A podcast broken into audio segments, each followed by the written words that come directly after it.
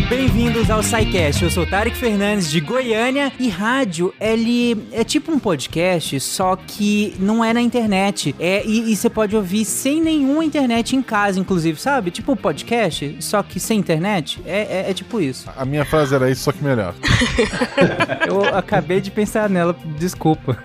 Oi, pessoas, eu sou Lívia Leite, falando de Juazeiro do Norte, no Ceará. E você sabia que a Torre Eiffel só está de pé porque os militares começaram a usá-la como uma torre de rádio, interceptando transmissões militares cruciais durante a Primeira Guerra Mundial. Caso contrário, ela já teria sido desmantelada. Uau! Caraca. Legal. É, é intuitivo pensar que eles usariam pra isso, assim, aquele trambolho, né? Mas enfim. Good morning, Vietnã! Aqui é Adrian Cronauer, ou melhor, Anderson Couto, falando de Volta Redonda, Rio de Janeiro, viajando nas ondas do rádio. Saudações, caros ouvintes do SciCast. Aqui quem fala é Vitor Camilo, falando diretamente de Glasgow, na Escócia. E nós somos as cantoras do rádio. Eu ia fazer a estrofe inteira, mas eu esqueci. Que Carmen Miranda não te ouça. Oi, pior que eu, que eu ensaiei isso, mas, mas agora deu branco. É, é, é emoção de estar. ah, mas isso aí é previsto. salve, salve, gente amiga da ciência, direto de ZYW920, eu sou o William Spengler e Radio, what's new? Radio, someone still loves you. Diga as passas. Bom, gente, pra começar esse episódio, Olha, olha só, olha só. Boicote isso. Tem uma lista ali, não sei se tu leu, tem quatro no final. foi mal, Coxa, vai lá. Roubou minha frase, queria roubar a minha, minha posição. Você demorou, cara. Eu achei que você já tinha falado, velho. Diga as passas, Catarina, que é Marcelo Guaxinim. Eu adorava ouvir um programa que não existe mais, talvez que bom, chamado Programa do Porã, em que era muito normal as pessoas ligarem de- e dedicar uma música pra família. A que mais pessoal pedia era Pais e Filhos. Aquela que começa com o suicídio da menina pulando da janela. Meu Deus. É, não, vou dedicar pra minha mãe essa música, Pais e Filhos. É só o vento lá fora. É. ou, ou então Sunday Blood Sunday também, pra, pra, pra no dia Que é das mães. Pra sua mãezinha. Você está ouvindo o SciCast, porque a ciência tem que ser divertida.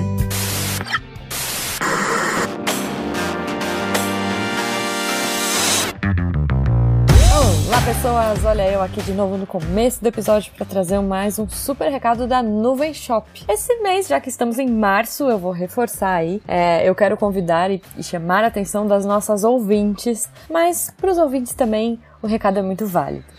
a gente sabe, gente, que hoje a forma que a gente está é, o momento que a gente está de mercado, de oferta de empregos, de cara, pandemia. Às vezes empreender, né? Nem sempre vem de um sonho. Às vezes também é de uma necessidade aí de criar uma renda ou aumentar uma renda, né, ter uma fonte extra aí para as contas. E uma das grandes apostas, né, às vezes até a vontade de, de trabalhar de casa, é, muita gente começou a trabalhar em casa e curtiu e quer continuar. Então a Nuvem Shop traz aí essa oportunidade e esse momento de talvez você tirar a sua ideia do papel, colocar os seus projetos em prática, porque, por que não? É, pode ser uma opção aí para o seu momento. Cada pessoa tem o seu motivo e ambição para empreender. E não importa qual seja o seu motivo, a Nuvem Shop está pronta para ajudar a potencializar o seu negócio. Então, se você tem vontade de criar o seu próprio negócio, ou se você já vende o seu produto pelo WhatsApp ou pelo Instagram, mas ainda não tem uma loja online, agora é o seu momento.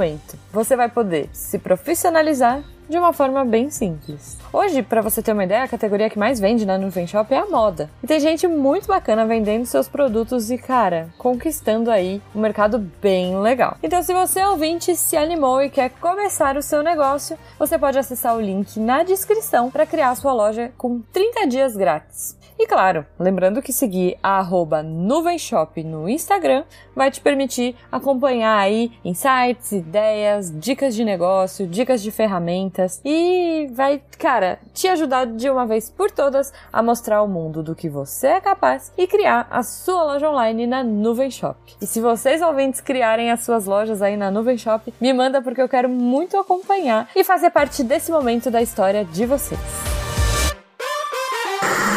Boa noite. Em Brasília, 19 horas.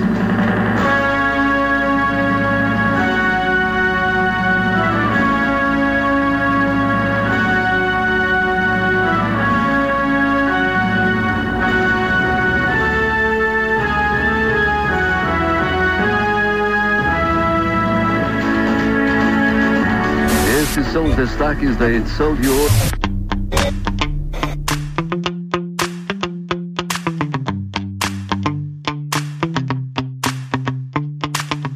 gente, o episódio de hoje é sobre rádio. Ou melhor, a história do rádio. E pra começar esse episódio, eu queria que vocês fizessem o que vocês acabaram colocando aqui, que é uma desambiguação. Tá, que rádio é esse que nós vamos falar a história hoje? É elemento químico? É um osso do corpo que não é só humano, que os animais também têm rádio? Ou, ou é outra coisa? É, Se for osso do corpo ou radiação, a entrada de todo mundo tá errada, né?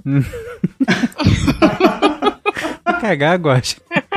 Alguém mais alguma contribuição? A gente vai falar especificamente do fenômeno rádio, né? Enquanto fenômeno físico, enquanto fenômeno cultural também. Boa. Bom, antes da gente iniciar, e aí nós vamos começar é, dando um- uma base teórica, por assim dizer, né? É, tanto da história, né? Que é, o, aliás, é o tema central do episódio inteiro, mas da questão física também é, é, e tudo mais. Mas antes disso, eu tenho uma pergunta pra vocês. Vocês ouvem rádio hoje? Menos, mas escuto. escuto. Sim! Eu ouço web radio na Alexa. Eu sim, eu ouço até bastante. Eu não sei se é válido essa do Anderson. É, eu, eu também quero. não Nghocês sei. ouvem rádio no rádio? Tipo, Eu pelo sim, menos no sim. celular. Eu, eu sim, quando eu tô no carro, às vezes sim. E porque comecei a trabalhar também com rádio, e aí eu comecei a ouvir mais. Aí. Ah, legal. Cara, não, eu, eu ouvi um pouquinho de rádio é, no carro, assim, normalmente, quando, ou quando não tinha nenhum CD disponível, ou quando não tinha nenhum podcast que eu tinha baixado.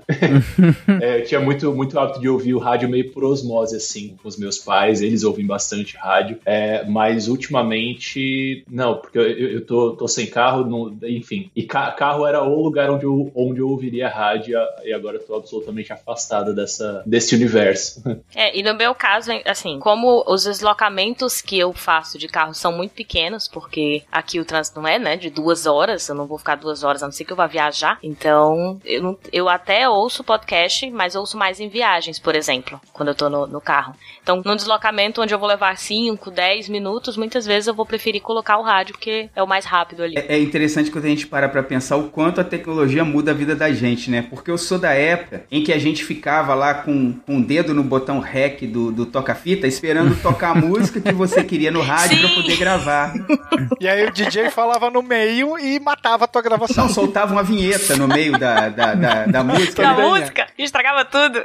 Era a única forma de você ter acesso a determinadas músicas que você não encontrava em loja de disco, coisa mais rara assim. Então tinha um programa que era de madrugada, que tocava aquilo que você queria ouvir, aí você tentava gravar e era esse desastre. Love songs. Quem nunca, né? A entrada do Guacho, quando ele ficou falando assim, ah, a gente ligava para pedir uma música, sabe? Assim, se eu quero ouvir, ligar para pedir uma música. Nossa, editor, por favor, coloca de vírgula trechos do Love Songs da tradução, por favor. Tinha também a tradução da noite. E agora é muito como bom, cara. Tem umas músicas que são muito nada a ver e a tradução fica divertidíssima. E pra vocês verem como a coisa muda, eu, eu acompanho um programa de rádio aqui da minha região, mas ele, ele é reproduzido na rádio normal, mas eu escuto ele pelo YouTube. Ah, olha aí. Traidor. Sim. É, é que, é, que na, Câncer, né? é que na hora que é exibido eu tô em sala de aula, não consigo ouvir ao vivo. Olha, pra falar a verdade, eu há uns seis anos por aí, mais ou menos, ou um pouco mais, eu ainda ouvia rádio. Eu ainda ouvia. Eu ouço rádio AM, inclusive. Caraca. Caramba. Ixi, agora foi. Aí É, você tá de parabéns. temos um Aí vencedor. sim.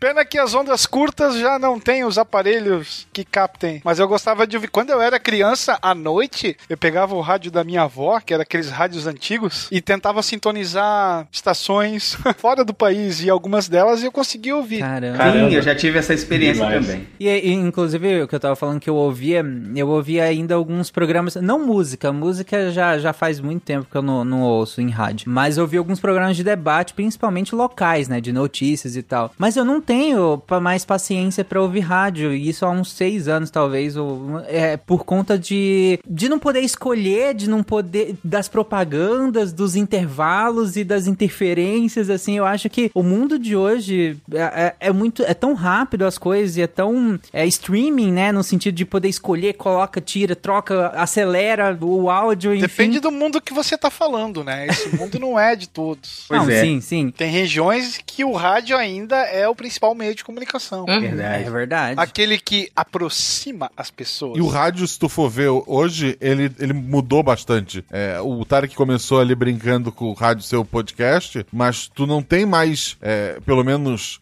na, na- nas FMs, tu não tem mais aquele programa, tirando as madrugadas, né? Que toca um bilhão de músicas é, seguidas sem ter alguém pra falar alguma coisa. Sempre tem alguém pra falar alguma coisa, não, não só merchandising, às vezes pra ler uma notícia, pra falar do tempo. é, Interagir pelas redes sociais. interagir com, com redes sociais. Fazer uma oração. Ma- É, da- depende. É, manda no meu Instagram aqui que música tu, tu queria ouvir. Vamos montar a grade aqui junto. E a pessoa é, acaba tendo um quesinho de podcast, como muitos ah, aqui no sul do Brasil tem o Pretinho Básico, que ele é um dos podcasts mais baixados no, no Brasil. Ele, até pela quantidade de. Eles lançam todo dia episódio, né? Daí eles ganham por, por- todo dia, tem muitos downloads. Mas ele é produzido ao vivo como programa de rádio e depois ele é transformado é, no podcast mesmo e lançado nas plataformas, sabe? Pelo menos não tem canal de cortes, né? Meu, eu, eu sou muito quadrado, nunca ouvi esse. Então, já foi muito bom, assim. Não, não, cara. Eu prefiro ouvir o rádio mesmo. É.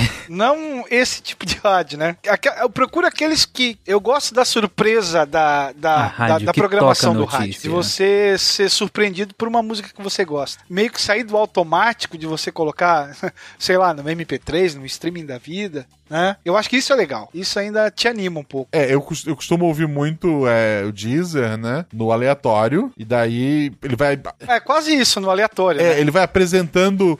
Ele pega músicas que ele sabe que eu gosto, mas ele vai apresentando músicas diferentes cada vez mais, né? E isso do rádio, eu, tenho- recentemente tive uma experiência maravilhosa com isso. Que eu tava voltando com a minha, com a minha esposa é, da casa do- dos meus pais. E no rádio, assim, a gente ligou no, no rádio, uma rádio qualquer que pegava no meio do caminho. E eu tive o prazer de conhecer a, a frase: Ô Rita, volta desgramada, volta que eu perdoo a facada.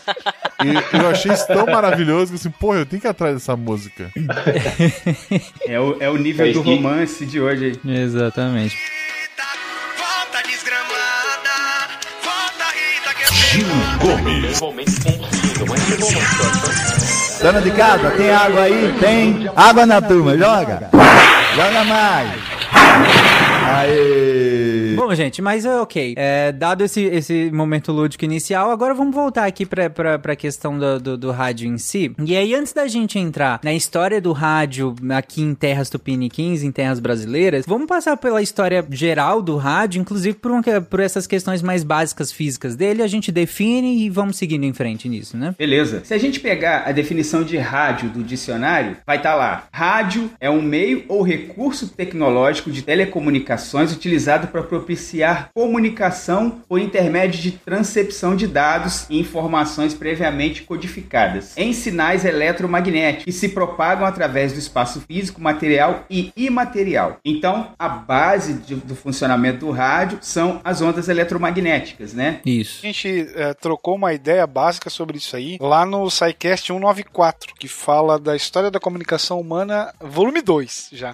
Parece ser música mesmo, volume 2. na qual acho que até o Spinelli comentou a respeito de onda magnética, transmissão, recepção, essa parte assim. Aí até a gente falou um pouquinho do, da- um pouquinho do início do rádio, a gente falou um pouco mais sobre o Landel Moura, né? O Will é, é uma enciclopédia do SciCast. Sim. não, não, não vem com essa não. Bom, então vamos passar logo para o histórico aí do, do aperfeiçoamento do rádio, né? Com base nessa, nesse, nesse fenômeno de propagação das, das ondas eletromagnéticas pelo espaço físico, material e imaterial, em 1888, o Heinrich Hertz, um cara importantíssimo para a história da, do, do estudo da, dos fenômenos eletromagnéticos, né? Ele provou a existência dessas ondas. O primeiro passo, né? O primeiro entendimento da propagação das ondas eletromagnéticas. É, e logo depois, Thomas Edison, sempre ele, né? É, ele utiliza as ondas eletromagnéticas para criar um aparelho que ele chamou de Grasshopper Telegraph, um equipamento que funcionava como um telégrafo telégrafo sem fio. Ele irradiava os, sinais em uma frequência e essa, fre- e essa frequência podia ser captada por um outro aparelho. Quer dizer, princípio do rádio, né? Emissor e receptor. Em 1893, um outro famoso aí, sempre no- no- nos nossos podcasts, Nikola Tesla, ele fez a primeira transmissão pública de um, é, fez a primeira demonstração pública de uma transmissão sem fio. E aí a gente já entrando efetivamente na história do rádio enquanto equipamento para transmissão de informações, entra em cena Guglielmo Marconi, que é tido como o inventor do rádio, né? Porque ele patenteou, baseado nessa demonstração do Nikola Tesla, baseado na tecnologia que o Tesla ajudou a desenvolver, o Marconi patenteou a transmissão recepção por ondas eletromagnéticas, isso em 1896. Ele concluiu que essas ondas elas podiam transmitir mensagens e em 1895 fez as suas primeiras experiências com aparelhos rudimentares que ele mesmo construiu lá na casa de campo do- da sua família. Só que aí, o, o Tarek mencionou um pouco atrás aí, existe uma controvérsia, conforme o, o Will sempre fala, né? Há controvérsia. E existe essa controvérsia que diz que não foi o Marconi o inventor do rádio, porque um padre gaúcho, Roberto Landel de Moura, ele já havia feito uma transmissão aqui no Brasil três anos antes. E ao contrário dessas primeiras transmissões aí do Marconi, que transmitia apenas código Morse, né? Apenas sinais, o nosso padre Landel conseguiu transmitir voz, utilizando ondas eletromagnéticas. Ele teria dito, mas bate? Beijo, amigos gaúchos. Foi só é, tudo que eu sei. O Landel já tinha obtido uma patente brasileira em 1890, inclusive. Reconheceria o- os méritos do pioneirismo científico na área das telecomunicações. Em 1893, ele faz a primeira transmissão da palavra falada sem fios através das ondas eletromagnéticas em São Paulo. E aí ele apresenta três aparelhos que ele tinha desenvolvido: o teleauxíofono, que era a telefonia com fio, o caliofono, a telefonia com fio, e o anematófono, que é a telefonia sem fio. E o plus era o teletiton, que era uma telegrafia fonética sem fio, no qual duas pessoas podiam se comunicar, né? E ainda tinha também uma, um aparelho para depurar vibrações fonografadas, que era o edífono. Então era um cara Nossa, à frente coisa. do seu tempo, que muito pouco é lembrado aqui. Quando a gente fala em história de da rádio, se lembra do Marconi, e alguns dizem que o Marconi utilizou equipamentos do Tesla, então ele já estava utilizando a prática de, de outro pesquisador. Se fala também do, do Thomas Edison, talvez um dos maiores picaretas da história,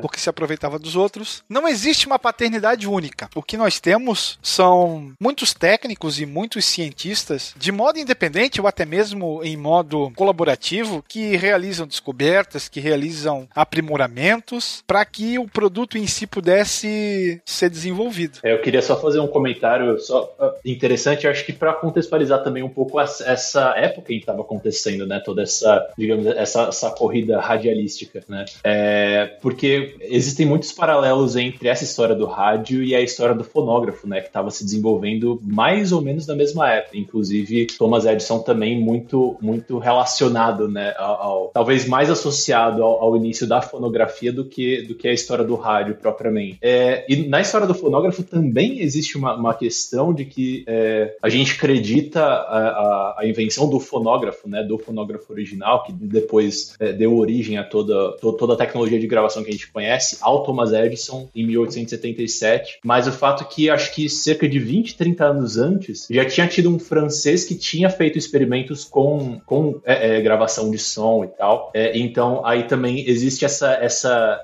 essas mesmas discussões sobre a paternidade da tecnologia que o Will mencionou. Também, na verdade, acho que elas estavam permeando toda, toda a sociedade nessa era, né? O rádio, na verdade, é é interessante entender o rádio como um, um elemento dentro desse contexto. E uma outra coisa que acho interessante, só pensar que acho que a gente vai falar um pouco mais disso mais para frente, né? Sobre a importância do rádio para o universo musical, né? Para o mercado da música, enfim. E é muito legal pensar, assim, como nesse, nesse período, né? O rádio, né, por definição, é uma tecnologia que ela se baseia no eletromagnetismo, né? Então ela, ela precisa, tipo, é, não, não existe rádio sem eletromagnetismo. É, e, é, e como eu falei, né, ele foi se começou a se desenvolver paralelamente à fonografia, né? Só que nessa época a fonografia era puramente mecânica, ela não tinha absolutamente nada de elétrico, de elétrico, nada de magnético, né? E na verdade essas duas coisas elas só vão se interseccionar é, 30 anos depois, lá nos anos 1920, né? Que é quando finalmente a- a- a- os estudos de eletromagnetismo começam a trazer benefícios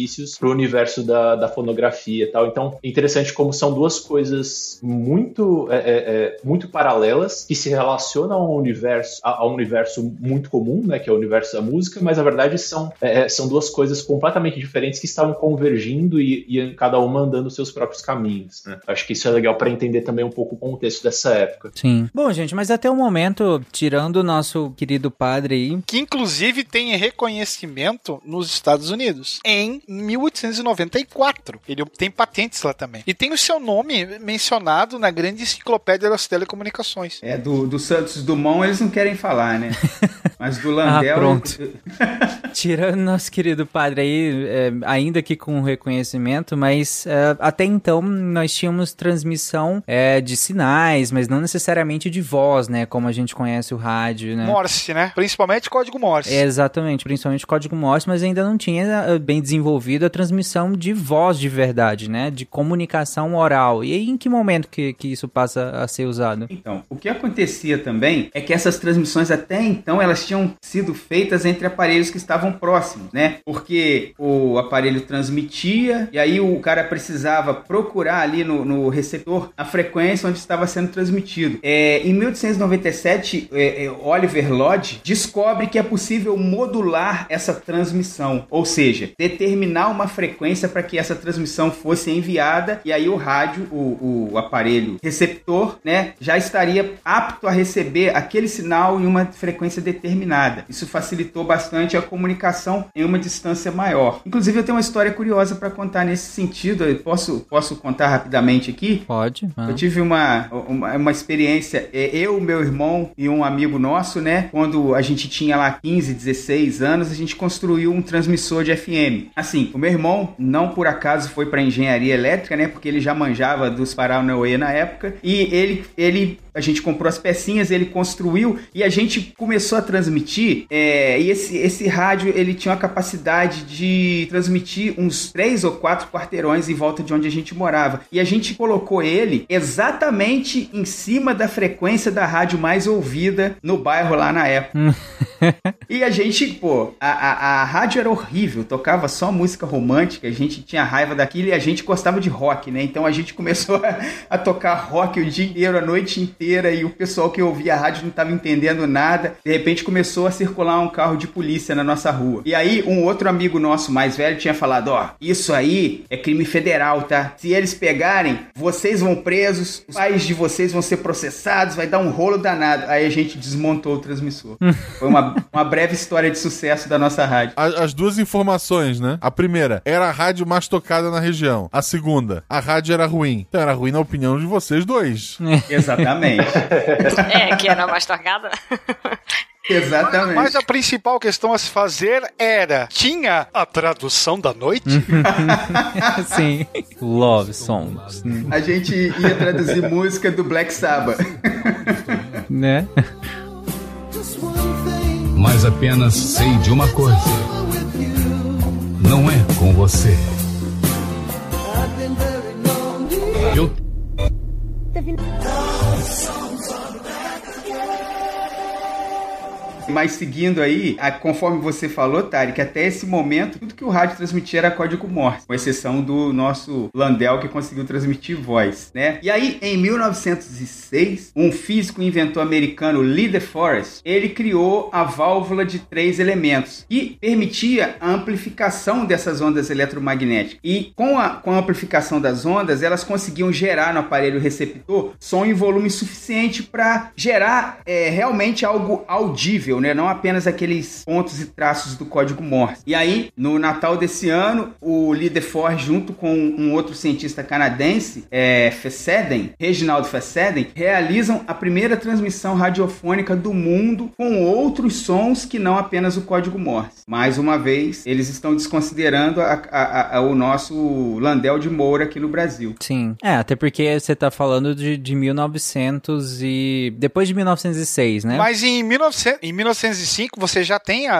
as grandes empresas de material radioelétrico sendo fundadas. Você tem a companhia Marconi, que, cuja sede será no Reino Unido. Você tem a Telefunken, que ficou bem conhecida no Brasil, que era alemã. Tem a Sociedade Francesa de Radioeletricidade. Então você já começa a ter a, a, a matéria-prima, vamos chamar assim, sendo elaborada. Tanto que a primeira, extra, a primeira estação de transmissão comercial surge na Alemanha em 1900. E ali, na sequência do que o Forrest faz, em 16, ele coloca no ar em Nova York um que é considerado o primeiro programa de rádio que se tem notícia, com música de câmara, gravações, com conferências, né? O primeiro registro também de radiojornalismo na forma de, de boletins, principalmente trazendo é, notícias da eleição presidencial da época. Hum, isso em 1916, você falou, Will? 16, exato. Nossa, caraca. Bom, gente, e se tem algo ali por volta de, do, dos anos 1900? Se tem alguma coisa que você consegue é, se comunicar à distância, obviamente isso vai ser us, utilizado na nossa Primeira Guerra Mundial, né? E é onde as tecnologias vão para serem aperfeiçoadas, né? No contexto militar. Exatamente. Ah, ah, existe aí uma frase comum que a gente lê que sempre nas guerras a tecnologia avança alguns anos, né? Porque as pesquisas militares elas têm dinheiro infinito, né? Recursos infinitos e urgência e interesses estratégicos aí das nações que estão financiando esses, esses melhoramentos, né? É realmente não foi diferente com o rádio, né? Ele virou uma forma de comunicação muito utilizada na Primeira Guerra Mundial. Eles serviam para o, o, as transmissões radiofônicas, né? Serviam para avisar locais que estavam próximos dos locais das batalhas, né? Avisar a população para se preparar ou para evacuar as cidades, etc. E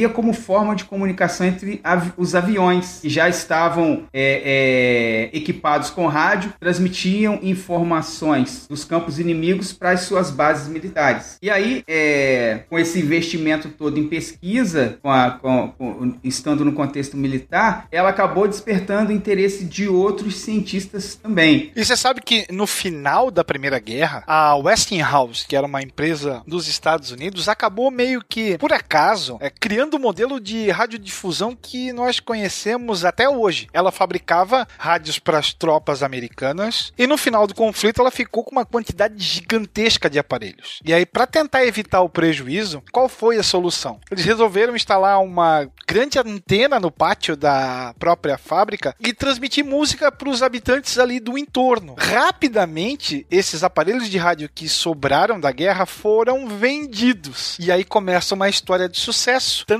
é que nos anos 20 nós temos o surgimento do microfone através de uma amplificação do, do próprio bocal do telefone, né? Também pelos técnicos da, da, West, da Westinghouse. E aí começa, sim, nos Estados Unidos, a chamada Era de Ouro, né? A era do rádio. Caraca, eu fiquei, vocês imaginam como que era para vender esses rádios? Porque eu fico pensando, não tinha isso, então eles, elas, eu fico imaginando a propaganda para vender isso. É do tipo, gente, é um aparelhinho, no caso, na época, eu imagino que seja maior, né? É, e que você vai ouvir música em casa. Eu fico pensando, as pessoas pensando assim, tipo, que? Como assim? Que golpe é esse? Tem uma banda aí dentro? É, então, exatamente. Tem, tem, tem, um filme que eu não me recordo qual agora, que o cara quebra o rádio para tentar libertar o, o homem que tá preso lá dentro. Isso me lembra de mim aos 5 anos de idade, quando os Mamonas Assassinos morreram. A minha mãe tinha acabado de comprar para nossa casa o nosso primeiro CD player e, e o CD dos Mamonas Assassinas. E eu cheguei para ela e falei, mãe, agora que, que eles morreram, acho que o CD não vai, vai não vai mais funcionar, né? É, meu Deus. Na verdade, eu, eu, era apenas, eu era apenas um homem de 1920 aprisionado num corpo de uma criança de 5 anos.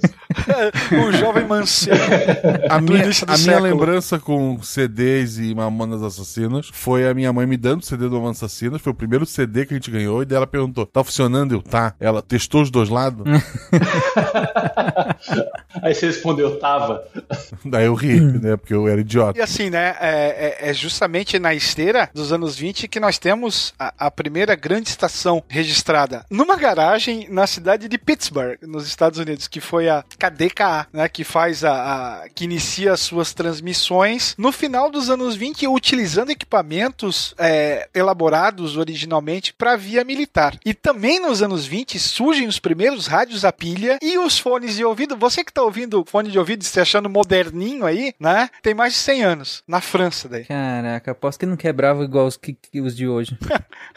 E aí é claro, né? A, a Torre Eiffel sendo utilizada em 21 é, para que a- alguns dizem que foi o primeiro evento ah, esportivo transmitido. Alguns dizem que foi uma regata na Inglaterra, outros dizem que foi uma luta de boxe na França que foi acompanhada via rádio por mais de 300 mil pessoas. Não, mas recentemente eu tava, tava lendo alguns estudos sobre, mais ou menos, sobre o- a indústria musical dessa época, né? Esses, essas três primeiras décadas do, é, do século XX. E é muito interessante como, na verdade, é, os, os autores que eu tava lendo, eles atribuem muito um- uma história ligada a gênero, né? É, é, fa- falando de novo sobre essas duas tecnologias, a fonografia e, e- e o rádio, que nessa época ambas estavam meio que simultaneamente se alternando para revolucionar o mercado musical, né? Elas ainda acho que eu diria que elas ainda não estavam 100% unidas, né? Até porque a gente vai de novo falar um pouquinho mais a respeito disso mais para frente, mas nessa época o hábito ainda era muito que é, quando a música fosse exe- executada no rádio, que ela fosse executada né, ao vivo na estação de rádio e então transmitida. Ah, sim. é. Tanto que é, nem era gravado, né? Você tinha a, a transmissão ao vivo. Os caras realmente estavam no estúdio tocando a música. Perfeito.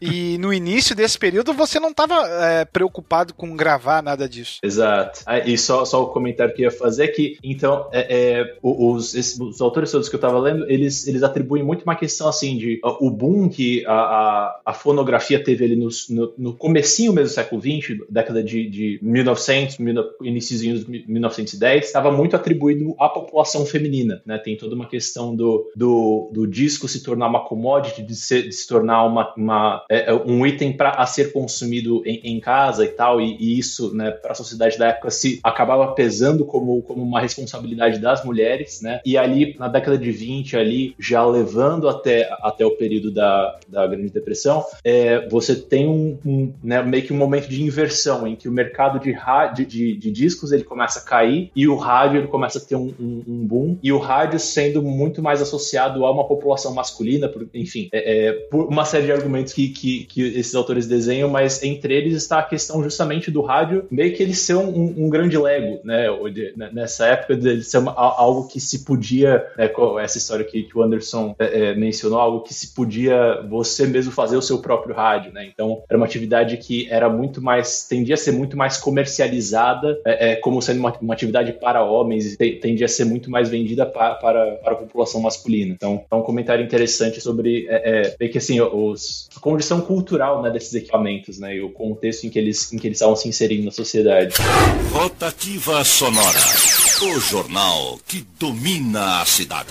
É interessante também porque a tecnologia ela vai sendo aprimorada a passos largos. Então, em muito pouco tempo você tem grandes mudanças. Em 23 é feita a primeira transmissão que corta o oceano. A mesma rádio, a primeira, a KDKA, transmite para Londres através das ondas curtas. Então, é uma transmissão já funcionando, né? É, em 33 nós temos a, a FM sendo patenteada pelo Edwin Armstrong. E aí você tem uma, é, uma recepção com uma maior fidelidade, sem, com menos estática, né? Mais de pequeno alcance. É, em 38 a gente tem 30 de outubro de 38 nós temos a famosa é, dramatização da Guerra dos Mundos do H.G. Wells, feita pelo Orson Welles na, na costa leste dos Estados Unidos, que provoca um, um frisson bem considerável na região. E depois a gente até vai ter uma, uma emulação aqui no Brasil, tempos depois. Depois a gente gente fala mais sobre quando a gente entrar em, no Brasil propriamente dito, né? Nos anos 40, a gente tem os primeiros aparelhos com a FM sendo já vindo de fábrica, prontos. Ainda na década de 40, a gente tem os primeiros gravadores de fita magnética, o que vai dar uma agilidade considerável ao meio rádio. Também em 40 a gente tem uh, o transistor aparecendo, que vai possibilitar a fabricação de aparelhos menores, portáteis, tanto de rádio quanto de TV, aí também. Uh, na década de 50 a gente tem o primeiro rádio transistorizado uh, do mundo lançado nos Estados Unidos, o Regency TR-1. Em 58 a gente tem a transmissão via satélite sendo inaugurada. Sete anos depois a gente tem as transmissões via satélite de forma comercial, com os lançamentos dos, dos satélites que vão desenvolver essa tarefa. E nos anos 80, por exemplo, a Sony cria um rádio do tamanho de um cartão de crédito. Repara como a coisa vai se miniaturizando, né? E se tornando cada vez mais portátil. Uhum. Ah, e, e, relativamente rápido, né? Mas pegando um ponto que o Will levantou em relação a chegar ao Brasil, gente, é, em que momento que, que o rádio de fato chega ao Brasil? Eu sei que a gente já até citou a questão do, do, do nosso querido padre Landel de Moura, mas em que momento nós temos uma, um, uma, uma rádio no Brasil? A gente comentou que a, uma das primeiras emissoras, como o Will citou, é a KDK ali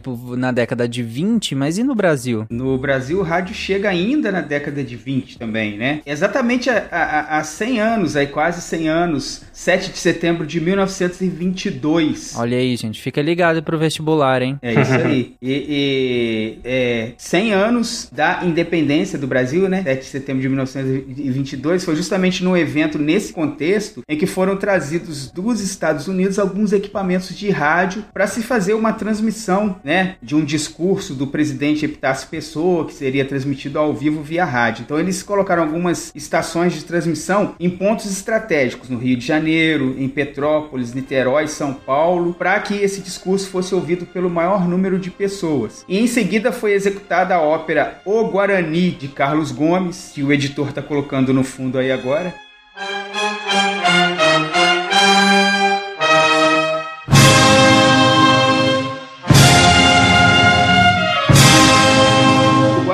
Que inclusive ficou, é, virou um, um, uma trilha sonora clássica de quem ouve rádio, porque até hoje, eu acredito que até hoje, porque tem muitos anos que eu não escuto, mas até hoje é a abertura do programa A Voz do Brasil. Ainda é. Em Brasília, 19 horas, e aí começa o Guarani. Em Brasília, 19 horas. É. Eu vi, vai ser vírgula desse episódio também. E você sabe que o transmissor, o transmissor desse evento foi instalado no alto do Corcovado. Todo o equipamento foi importado pela, pela Westinghouse. Foram 80 receptores que foram espalhados nas diversas cidades do entorno. Mas existe também uma controvérsia. Vamos chamar de o homem das controvérsias aí. Porque em 1919 nós temos a fundação da Rádio Clube de Pernambuco. Só que era algo mais amador. É, um grupo de entusiastas da radiodifusão de amigos monta uma pequena estação na qual eles transmitiam alguma coisa, mas você tinha que ouvir em um determinado aparelho com fone de ouvido. Mas ela normalmente ela é esquecida, a Rádio Clube de lá de 1919, da Rádio Clube de Pernambuco. Ah, Era coisa legal. de entusiastas, né? Muito legal. Não por acaso as primeiras rádios do país vão ter o um nome de Rádio Clube ou Rádio Sociedade, que era justamente dos entusiastas. Perfeito, perfeito. A gente não cita aí na, na, na pauta, acabou não entrando, mas um aspecto muito importante da questão das transmissões radiofônicas é o rádio amador, que até hoje existe muita gente que faz transmissão e, e, re, e recebe transmissão de rádio amador. Dá, dá um sidecast só sobre isso, né? Exatamente. Werther Collin é um rádio amador nosso. Dá um sidecast inteiro, né? que legal. Esse, esse mesmo irmão que virou engenheiro aí, ele, ele é rádio amador também. E de vez em quando ele tem um rádio que transmite em UHF. Eu nem sabia que isso existia. Ele, outro dia na casa dele, eu, eu tava lá, ele tava conversando com um caminhoneiro. Aí eu perguntei para ele: esse cara tá onde agora? O, o, o... Ele falou: esse camarada tá lá em, no Rio Grande do Norte. Tá falando comigo aqui nas ondas curtas. Eu falei: que isso? É, um dos grandes motivos para continuar tão forte, né? A, a presença do rádio, mesmo com outras tecnologias, é justamente por esse caráter imediatista que ele tem, né? E a facilidade de você produzir e de conseguir transmitir as coisas. É diferente, por exemplo, é, comparando agora, voltando né, para a década de 20 e 30, que você tem o cinema como um, um ambiente, um, um, uma tecnologia para difundir informação, mas que leva um certo tempo até você poder produzir para poder é, divulgar, né, de espalhar esta informação. E um alcance muito mais reduzido, né? Exatamente, O exatamente. rádio é no feeling, né? Legal. Bom, então, mas seguindo aqui a história do rádio do Bra- no Brasil, feita essa transmissão comemorativa do centenário da independência, esse equipamento, como não houve nenhum interesse do governo brasileiro em manter isso funcionando por aqui, esse equipamento seria levado embora novamente pelo, pra, pra- pela empresa que havia instalado, a Westinghouse. Houve a intervenção de um notável médico e cientista do Rio de Janeiro, Edgar Roquete Pinto, que hoje em dia é até o nome da Fundação Roquete Pinto, né? S- Sem piadas, pode prosseguir. Sem, sem piadas. Ele, inclusive, já vi- fazia algumas pesquisas envolvendo eletromagnetismo, aplicação de eletromagnetismo na área de medicina, e ele se associou a um grupo de intelectuais beneméritos ali que resolveram manter, bancar a manutenção de- dessa- desse equipamento de rádio aqui no Brasil. Então, surge a primeira emissora de rádio brasileira, que foi instalada defini- definitivamente no Rio de Janeiro, né? A Rádio Sociedade do Rio de Janeiro. Isso em 20 de abril de 1923. E o mais interessante quando a gente vê a história da- da- dessa Rádio Sociedade, é, ela foi fundada com um objetivo nobre de ser uma, como é que eu posso dizer, uma escola eletrônica. Hoje em dia a gente está na época do ensino à distância, né? O que o, o, o que o Roquete Pinto e os seus companheiros lá pensaram na época é que o rádio poderia levar informação e cultura para aqueles que não têm acesso à educação formal. Lembrando que nessa época, né, década de 20, praticamente 60% da população brasileira era composta de analfabeto. Então, olha o, o princípio nobre aí do surgimento do rádio no Brasil, né? É, e olha a limitação de qualquer coisa que seja escrita, né? E não falada, né? Perfeito. E A a ideia é que o rádio fosse a escola de quem não poderia ir ou de quem não, não frequentava, né, a escola. A ideia do Roquete Pinto era essa. Tanto é que você vai ter é, debates com intelectuais, você vai ter música clássica sendo transmitida. É, é um negócio com um intuito bem nobre. E Conforme o, o- o Will citou anteriormente, o princípio de- dessa rádio, ela não era, ela não tinha vínculo governamental e ela também não era uma empresa privada, ou seja, ela não tinha o objetivo de gerar lucro. Ela era uma associação cultural. Então juntavam-se inúmeros filiados ali, contribuíam mensalmente para a manutenção da rádio, com esse objetivo de levar cultura e, e conhecimento. Tinha um, um lema, a rádio tinha um lema que era pela cultura dos que vivem em nossa terra e pelo progresso do Brasil. É importante que é, é a função social do rádio,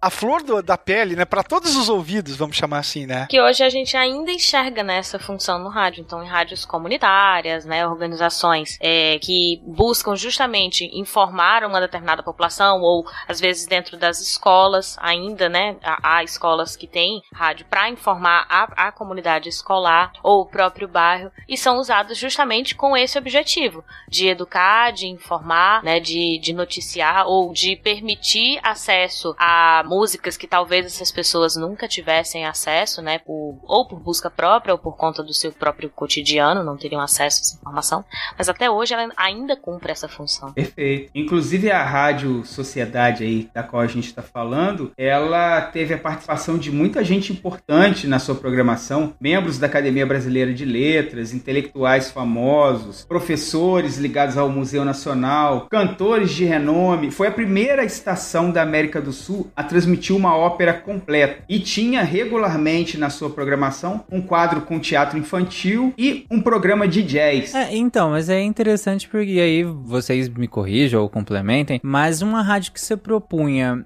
a, a, a conversar com o popular, né, a população brasileira, e ela tocava uma ópera completa e programas de jazz. Mas aí é aquela análise, análise que a gente faz sempre quando se fala de história, colocando, é, é, colocando o contexto da época. O que os intelectuais, que obviamente eram pessoas da classe mais abastada, eles apresentavam aquilo que eles achavam que a população deveria gostar, né? Eles, eles apresentavam o que eles achavam que a população deveria aceitar como sendo a cultura verdadeira, uma cultura mais elevada, etc, etc. Mas isso não tira, tira um, um, não tira o mérito da, da, da intenção deles. Inclusive, é uma curiosidade interessante aqui, a rádio teve a participação de Albert Einstein e Marie Curie na época em que eles vieram, que, que esses cientistas estiveram no Brasil, eles participaram de um programa na Rádio Sociedade, ó, ao vivo. É bom lembrar que isso da elite querer empurrar o que eles acham que é o melhor acontece até hoje. Todas as rádios são donos de. são fazendeiros os donos e por isso a gente escuta sertanejo universitário.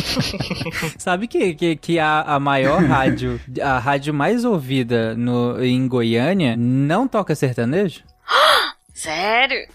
Ah, mas aí, mas aí é o caso. É o Exato. caso do cara que tem uma piscina em casa e ele não usa piscina. Porque ele tem. Entendeu? O pessoal tá ocupado ensaiando com o irmão em vez de ouvir rádio.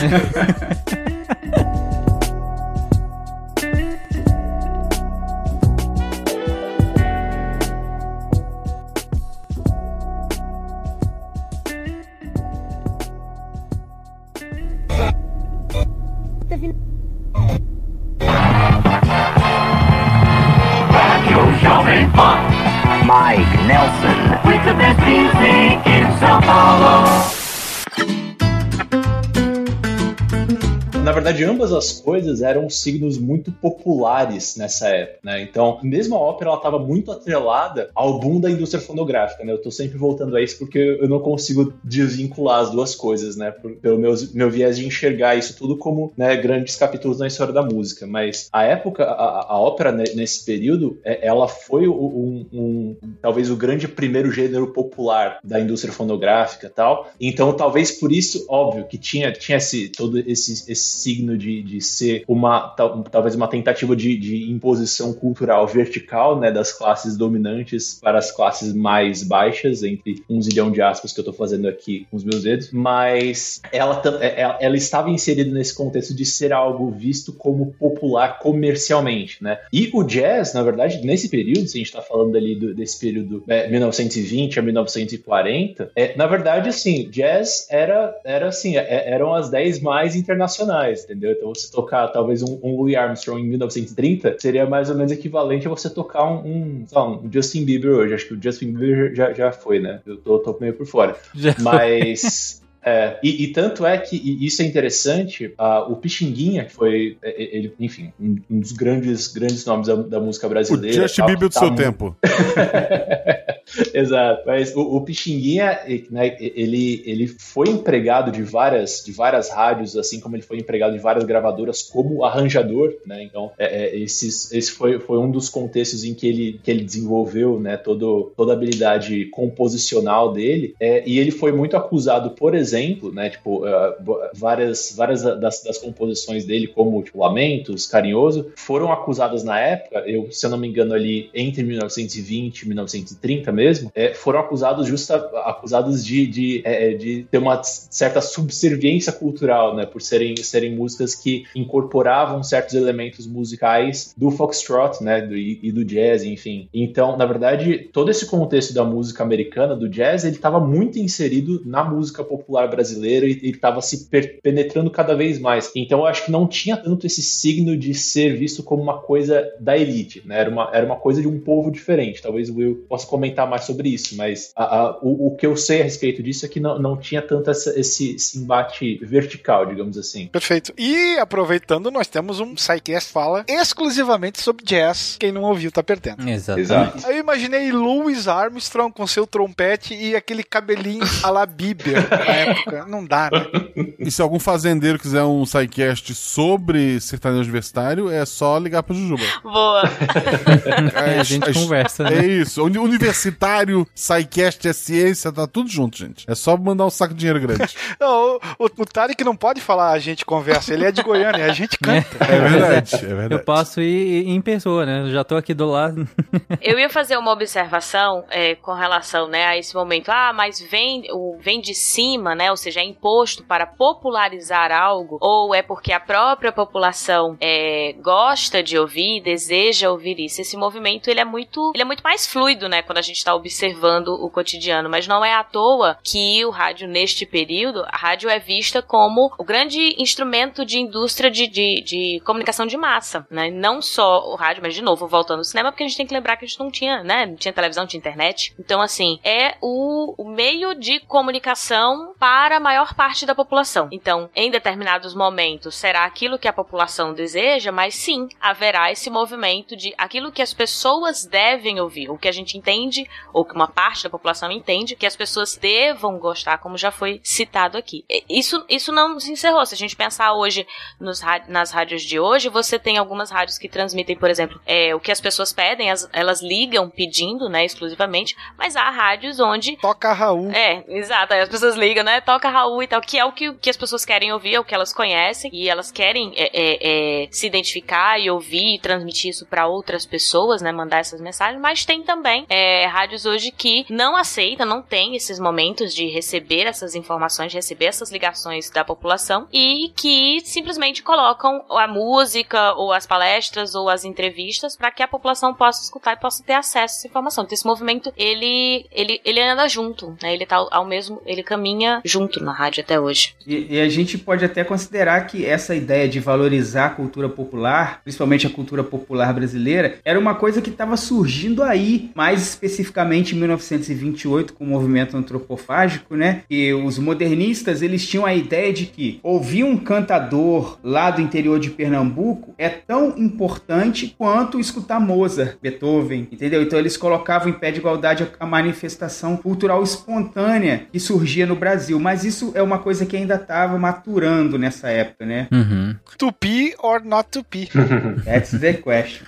Bom, mas vamos lá que a gente tem que entrar na, na era de ouro ainda do rádio. Né? Então, a Rádio Sociedade do Rio de Janeiro ela criou uma tendência para o surgimento de diversas rádios amadoras pelo país afora. Né? E aí, a, a maior parte dessas rádios ela, elas eram fundadas por amadores, né? por pessoas que, interessadas na, em desenvolver a radiodifusão e tinham essa pegada de rádio, de, de essa pegada educadora também. né? Aí a gente pode citar uhum. a Rádio Clube Paraense Grandense, Rádio Clube de Pernambuco, a Rádio Sociedade Rio Grandense, a Rádio do Maranhão, a Rádio Sociedade Educadora Paulista, a Rádio Clube de Ribeirão Preto, entre muitas outras que foram fundadas nessa época, influenciadas pela Rádio Sociedade do Rio de Janeiro. Já no final da década de 20, o rádio ele já estava num caminho de profissionalização no Brasil, ou seja, as emissoras já tinham um caráter mais comercial, né? Menos essa questão da de ser educadora e despertou o interesse e a cautela do governo federal, que começou a estabelecer uma série de regulamentações para que essas rádios funcionassem. Inclusive, é até um questionamento né, que, que é feito por alguns, poxa, mas o governo também é dono das frequências de, de telecomunicação? Sim, o governo é o gestor dessas frequências de telecomunicações. Então, para você abrir uma rádio, não sigam o exemplo da, do que eu citei lá atrás de fabricar um transmissor e começar a transmitir a torta e direito, para você transmitir uma, numa frequência de, de rádio, você precisa ter a licença para fazer isso junto ao governo federal, junto ao Ministério das Telecomunicações, se eu não me engano. Né? Então eles vão reservar para você aquela frequência numa determinada região para que você faça a sua transmissão. O governo começou a, a criar essa legislação, começou a, a, organizar essa legislação, essa regulamentação em 1924, né? através de um decreto que determinava que todas as sociedades civis que se dedicavam a transmitir uma programação com fins educativos, científicos e artísticos, elas seriam proibidas de propagar notícias de caráter político sem a prévia permissão do governo. Ou seja, não podia você chegar na rádio lá e começar a falar bem ou mal de um determinado político sem isso ter passado antes por uma censura, né? Sem autorizado pelo próprio político. Exatamente. Olha, a gente pode falar mal do senhor lá na rádio? É, opa, eu descobri aqui que, o, que o,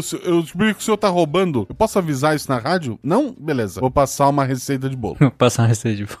Em 1931 sai a regulamentação dos serviços de radiocomunicação no Brasil, né? E isso, esse decreto, ele estipulava em linhas gerais que esses serviços eram considerados de interesse nacional e deveriam ter finalidade educacional. E o, o, o governo quis manter sobre o seu controle esse setor de radiodifusão justamente por ver esse interesse estratégico, né? Por ver nele essa importância estratégica. Se você parar para pensar em vários, em vários aspectos, isso seria estratégico para um governo, né? E essas diretrizes elas deveriam ser obedecidas todas as emissoras de rádio, sob pena de não serem homologadas pelo governo para poder transmitir. É, e aí o governo começou a impor uma série de regras para o próprio funcionamento técnico da radiodifusão. Isso já em 1932, com o um novo decreto, né, que implantou a Voz do Brasil na, na era uma um, esse programa que já foi citado anteriormente, que era obrigatório para todas as rádios, era produzido pela agência de propaganda do governo e era obrigado a ser veiculado em todas as rádios, ainda é. Outra mudança que esse decreto fez também foi liberar a propaganda comercial nas emissoras de rádio, ou seja, as emissoras deixaram de ter aquele caráter de associação cultural e passaram a ter, é, é passaram a surgir empresas é, voltadas à rádio, a, a, a radiocomunicação, né, a criação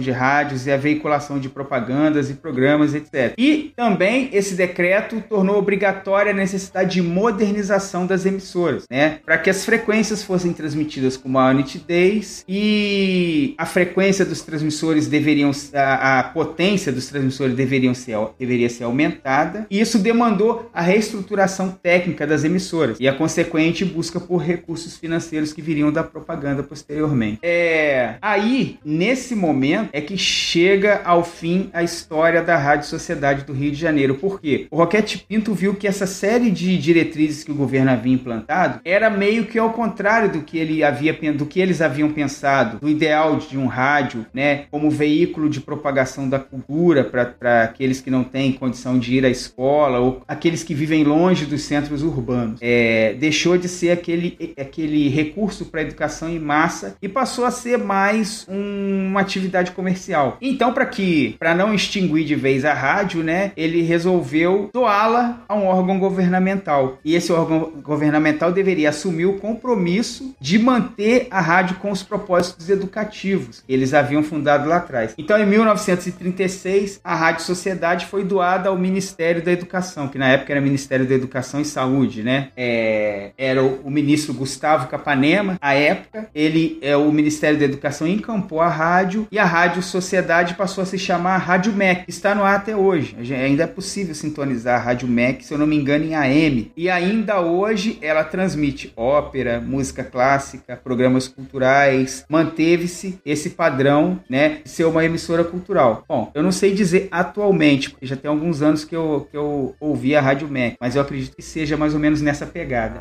MEC FM, ZYD 465, 99,3 MHz, Rio de Janeiro. E com a, a, autorização da publicidade na rádio, lá em 32, na Rádio Philips, no Rio de Janeiro, nós tínhamos um programa pioneiro do Ademar Cazé, que é avô, era avô da Regina Cazé. Foi um dos primeiros caras a terem um, um programa com várias horas, horas de duração. E aí ele oferece um espaço publicitário para um português chamado Albino, que era dono da padaria Bragança em Botafogo. Só que a proposta que ele ofereceu não despertou nem um naco de entusiasmo do desse lusitano. Mas aí ele forma, é, ele faz uma aposta, um acordo com ele. Se ele gostasse do anúncio criado especialmente para a sua padaria, ele ia assinar um contrato de publicidade. E aí o Ademar Cazé, junto com o Antônio Nassara, que já era um compositor de marchinhas de carnaval, eles elaboram uma espécie de fado que era cantado com um leve sotaque português pelo Luiz Barbosa, que se tornou o primeiro jingle comercial brasileiro. E a letra falava mais ou menos assim: O padeiro desta rua tenha sempre na lembrança, não me traga outro pão que não seja o pão Bragança. E aí tem mais algumas estrofes. O padeiro desta rua tenha sempre na lembrança,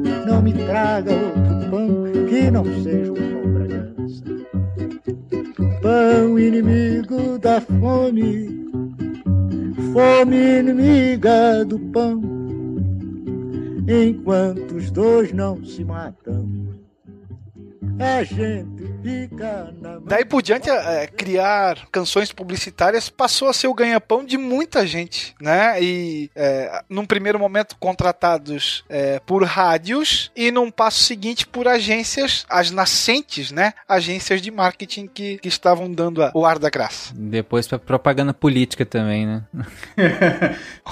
Aí você, né? Inclusive o Ademar Cazé foi o primeiro a pagar cachê para os cantores, né? E fazer contratos de exclusividade com eles, né? Ou seja, você eu vou te pagar e você só vai participar do meu programa. Inclusive, vocês colocaram aí, ou o até citou o Ademar Cazé, sobre ter um programa fixo, né? E, e com várias horas de duração e tal. É, Casé foi um dos pioneiros a, a- a elaborar, a fazer isso. É 12 horas de duração. E aí me faz o, o meu, o que me fez pensar o, como que era a programação da rádio antes disso, porque vocês falaram, ok, tinha ópera, tinha música aqui e acolá, e tinha essas questões de, de educacionais, né? Mas aí, co- como que era a programação, mais ou menos? E eu imagino que não era 24 horas também, né? Eram poucas horas porque a própria tecnologia da época não possibilitava muito mais do que isso. A partir dos anos 30, nós temos uma melhoria considerável e aí a programação do rádio aumenta também. Então você tem programação matutina, vespertina,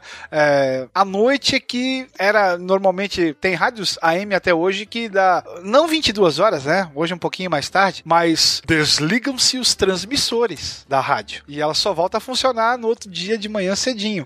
Os programas eram de- com espaços de tempo menores, então a programação do rádio era limitada, não era um negócio 24 horas. A- As próprias TVs também, né? Por muito tempo também foi assim. Mas as TVs, o, o boom da TV, quer dizer, o boom não, né? A TV vai, vai, vai pegar o, a tarde e a noite. O, o forte da TV vai ser a noite. Tanto é que os rádios começam a, a mudar a partir da TV. Você vai ter os principais programas de rádio sendo colocados na manhã ou ali do meio-dia até as duas da tarde, mais ou menos. Quando a TV começa a ganhar força, ela, entre aspas, rouba o público, especialmente do meio da tarde até a noite. Daí. E os programas de TV também não eram 24 horas, né? Os transmissores se desligavam normalmente à meia-noite. Há há não muito tempo, na verdade, hum, algumas emissoras ainda não tinham uma programação muito consistente de- na madrugada, né? Algumas entravam em manutenção e outros, outros tantas coisas aí pra não, não, não ter transmissão. Mas aí a gente, é, até agora, tá citando, claro, um- um- um-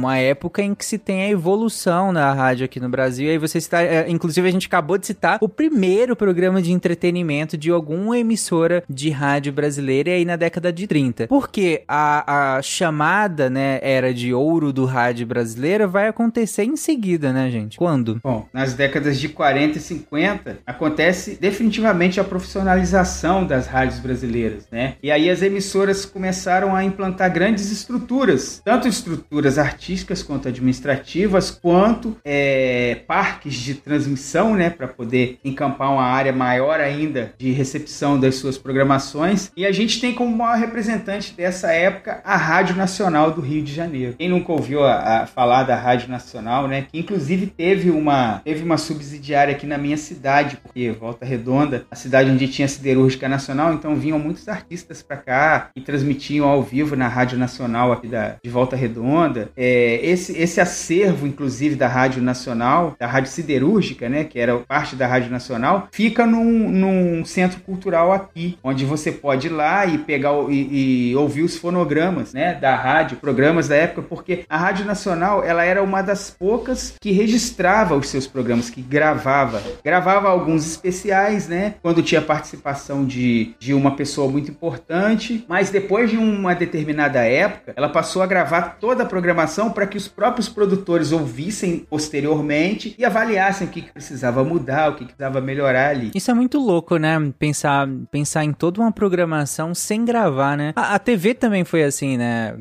Quem sabe faz ao vivo, né? É, literalmente, né? Porque não, não tinha. É muito louco pensar que toda uma programação, tanto de rádio aqui quanto de TV, não era gravada. Era tudo ao vivo, ao vivaço mesmo. É porque só havia gravação magnética, né? Então aquilo seria dificultoso demais para você poder armazenar, para poder conservar. É, só muito tempo depois, se eu não me engano, foram inventados cartuchos. Final dos anos 40. Isso. E eram fitas que você podia armazenar bastante é, tempo de gravação em um espaço reduzido ali. Mas no início eram aqueles rolos gigantescos mesmo de fita, né? E é difícil você guardar isso, manter. É, e, e é interessante que eu imagino que ah, nessa era de ouro, né, em que se tem a, a rádio ah, com, com, com eventos, e, e, eu imagino que esses programas, ele eram muito mais do que um programa de rádio, né? Ele se tornava de fato um evento, né? No caso, pensando em música, né? Sim, sim, perfeitamente. Tanto é que, ah, como os programas eram transmitidos ao vivo, no local onde eram os músicos se apresentavam, havia plateia, né? Eram teatros, né? Então a plateia estava lá é, ouvindo o músico ao vivo, tocando, e essa mesma, essa mesma execução estava sendo transmitida ao vivo para todo o país. Mas aí, como tudo que é bom dura pouco, a rádio ela foi estatizada pelo governo Vargas em 1940, né? E se tornou a emissora mais ouvida do Brasil, porque o Getúlio Vargas utilizava a programação da rádio também como ferramenta de propaganda governamental. E aí, como não havia a preocupação, ela não era mais uma empresa, não havia aquela obrigação de dar lucro, né? O governo começou a fazer diversos investimentos. E todos esses, todo o recurso que entrava na rádio, a rádio mais ouvida do Brasil, obtinha muito recurso com propaganda. E todo esse recurso que entrava era utilizado para melhoria da própria rádio. Ninguém tirava lucro daquilo ali. Pelo menos oficialmente não, né?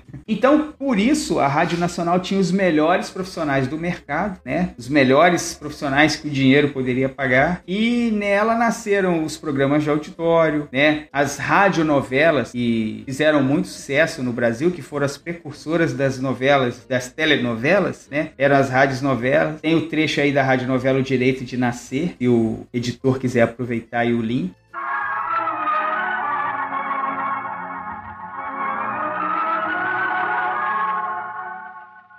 Esta história de amor e sofrimento ficou interrompida quando o Dr. Alberto Limontas chegou à suntuosa residência de Graziela Garcia e a encontrou sozinha no jardim à sua espera. Vamos entrar para ver se eu consigo preencher a falta que Isabel Cristina está fazendo. Ah, por favor, Graziela. Eu também sei ser adorável. E aí, conforme eu falei, nessa época, dessa época, existem poucos registros da, da programação diária da rádio, né? A maior parte dos programas era feito completamente ao vivo. E os programas de rádio dessa época, 40 e 50, eles eram muito mais elaborados que os programas de rádio que a gente tem hoje em dia. Hoje em dia, um, um, um cara sozinho, com o equipamento lá, ele faz a programação de uma rádio 24 horas, né? Naquela época era necessário uma grande equipe e tanto a equipe responsável pela transmissão do, do conteúdo, a transmissão do sinal, quanto a equipe responsável pela captação, pela organização dos artistas, etc, etc. Então, a, a, as rádios, você imagina uma rádio daquela época como um estúdio de TV hoje em dia, né? E aí tem algumas algumas curiosidades da rádio dessa época que tinha programas de humor, né? Programas de informação, quem não lembra do repórter Esso, né? E os programas de música que poderiam ser ou programas de calouros, onde os cantores populares iam lá para ser julgados, né? E a apresentação de artistas já consagrados. E o futebol também, né? Exatamente. A gente não pode deixar de falar do esporte. A primeira transmissão esportiva em rede nacional foi em 1938 por ocasião da Copa da França. Nós tivemos um narrador da rádio Clube do Brasil do Rio de Janeiro, que era Leonardo Galeano Neto, que narra as partidas para o público ouvinte. Em 41 você tem a primeira radionovela transmitida, né, que foi Em Busca da Fe... Olha o imagina o locutor, Em Busca da Felicidade, né, que ficou no ar por três anos. Nossa. Ah, Jerônimo, o herói de sertão, foram 14 anos no rádio de novela. Caraca, e vocês reclamando É. das séries de hoje. Eu ia, eu ia falar, e a galera de hoje reclamando de Supernatural. É. Não, e assim, imaginar todo o aparato, assim, a quantidade de pessoas, de recursos humanos, de material para poder construir uma, uma, uma radionovela, por exemplo. Então, os sons, né? Porque você não. Você só conta com o áudio. Então, eu, eu sei que parece meio óbvio, mas eu acho importante a gente é, reforçar, porque principalmente para quem está agora nos ouvindo, você está tentando visualizar tudo aquilo que nós estamos aqui falando. Numa novela, né? Numa telenovela, você tem o recurso Exatamente. visual pra dar o suporte. Na, na radionovela, não. Então são outros mecanismos, envolve muita gente. E era gente que tinha que estar lá na hora, né? Pra fazer o ao vivo. Então, com certeza a equipe era gigantesca. Exato. Efeitos sonoros ao vivo. A, a pessoa que escuta o RP Guacha sabe o que você está dizendo. Consegue imaginar, né? O trabalho que dá. É.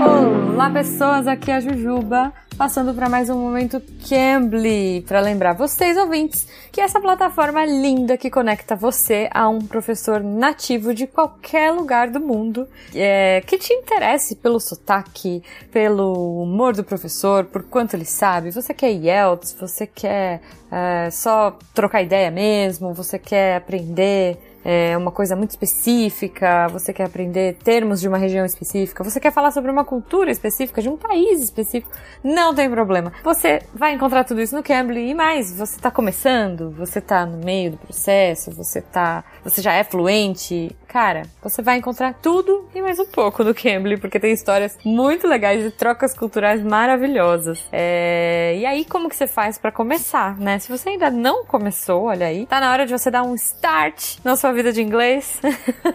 e como você faz isso? Entrando no site do Cambly, c-a-m-b-l-y.com e usando o nosso código SciCast Start. Com isso você vai conseguir descontos muito legais. Lembrando que a gente tem planos lá a partir de 85 reais. Então, assim, aproveita, vai lá, conhece o Cambly, você vai fazer uma aula teste, você vai se apaixonar, eu tenho certeza, por esse estilo muito legal de ensinar e de aprender. E você vai sair de lá falando inglês e quem sabe a gente pode praticar, olha aí, no futuro. É, essa semana eu quero apresentar para vocês o Richard, que é um professor, gente, ele é muito good vibes. Eu adorei ter aula com ele. Ele é um cara muito divertido, ele é muito tranquilo. E assim, eu gosto de entrar no Cambly uh, na hora que eu vou gravar, né? Os recados eu já gosto de fazer um pouquinho antes de gravar. É, e eu gosto de entrar e dando uma lida nas descrições dos professores, ver ali qual que me chama mais atenção e eu entro na aula dele. Claro que você também pode escolher os professores que você mais gosta ou aquele, aquele específico que você mais gostou e agendar, né? Você pode fazer assim, não, toda semana, tal dia da semana eu quero.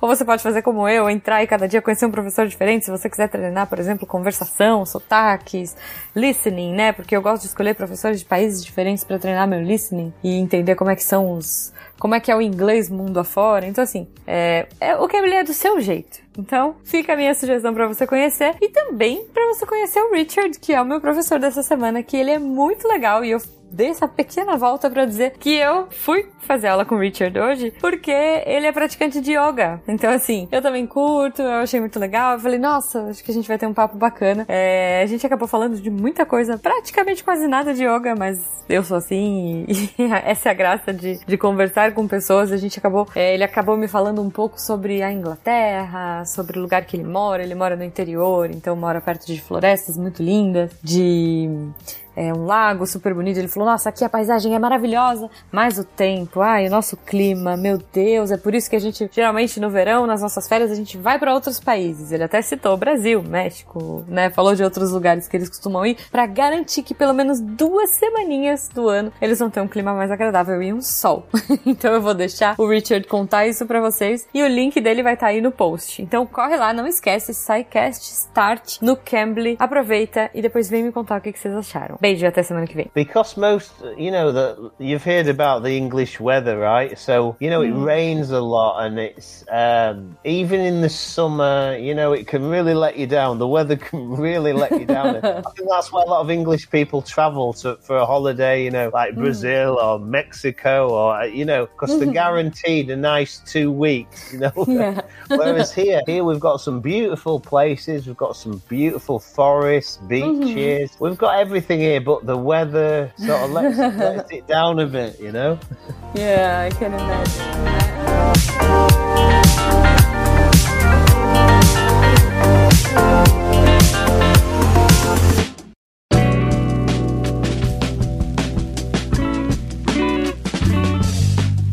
A maioria dos programas, esses programas maiores, eles tinham um patrocínio. O repórter Esso terá esse nome por causa da Esso, a petroleira, né? Mas nós tínhamos pro- programa de auditório patrocinado pela Colgate, por exemplo. É, O Cassino do Chacrinha começa em 41 na rádio difusora Fluminense. É, e é interessante que você tenha esses atores, né, e atrizes e, e apresentadores, né, tem é, os realities e tudo mais, e todo mundo sendo conhecido basicamente por suas vozes, né. É, vocês colocaram aqui que inclusive alguns desses atores passaram pra TV, né, também é, e, e se tornaram grandes atores e atrizes, como nossa querida Fernanda Montenegro, né, injustiçada pelo Oscar, é, e que começou no rádio, né. 15 anos de idade.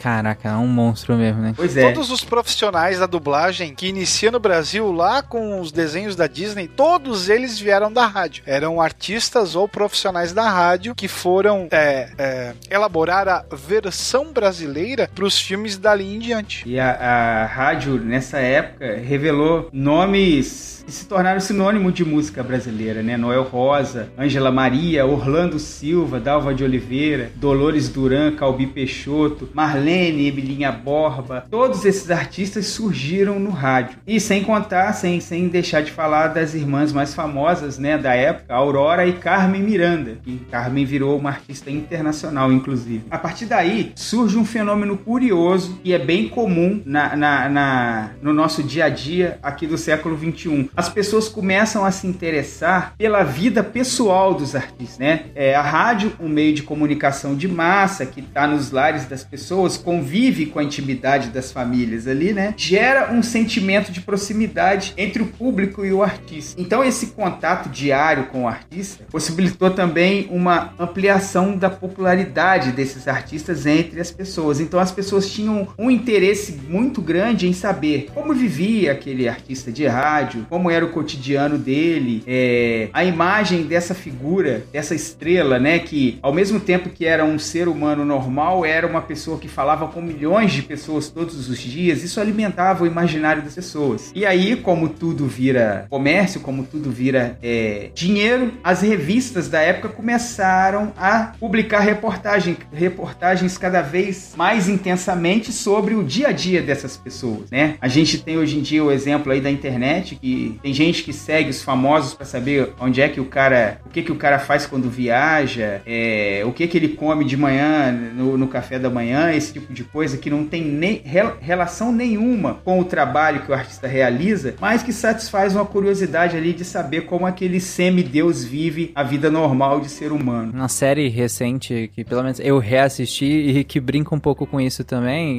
em alguns trechos muito específicos. Agora eu não lembro se é Band of Brothers ou se é The Pacific, que, que, que- é, acho que é Band of Brothers, em, em que um do- do- dos combatentes, né, ele volta ao- aos Estados Unidos e aí ele participa de vários programas de rádio, inclusive de dramatizações, de, de momentos da guerra em que ele tem que participar como se estivesse lá, e aí tem todo um, um roteiro e dramatização e tal com ele ali, e ele sendo construído como essa estrela, né, até pra né, vender títulos de guerra e tudo mais, aquela política pública, eh, imagem pública, né, da- do governo americano pros próprios cidadãos americanos em relação à sua intervenção na, na, na Segunda Guerra Mundial, né. E aí começam os fãs clubes, né? Você tem toda o, o estrelismo, o popstar sendo criado. É, os artistas de rádio eram tão famosos quanto artistas de Hollywood, por exemplo. Um outro fenômeno que surge na, na- nessa mesma época é o, o- a ascensão de artistas das camadas mais populares da população. Né? Os cantores de samba, o- os cantores mais ligados à arte e à cultura popular. Começam a levar essa cultura, essas músicas que antes eram restritas a uma certa camada da população, começa a transformar isso em cultura de massa, começa a disseminar para o Brasil inteiro várias manifestações culturais, principalmente ali do Rio de Janeiro, São Paulo. Inclusive,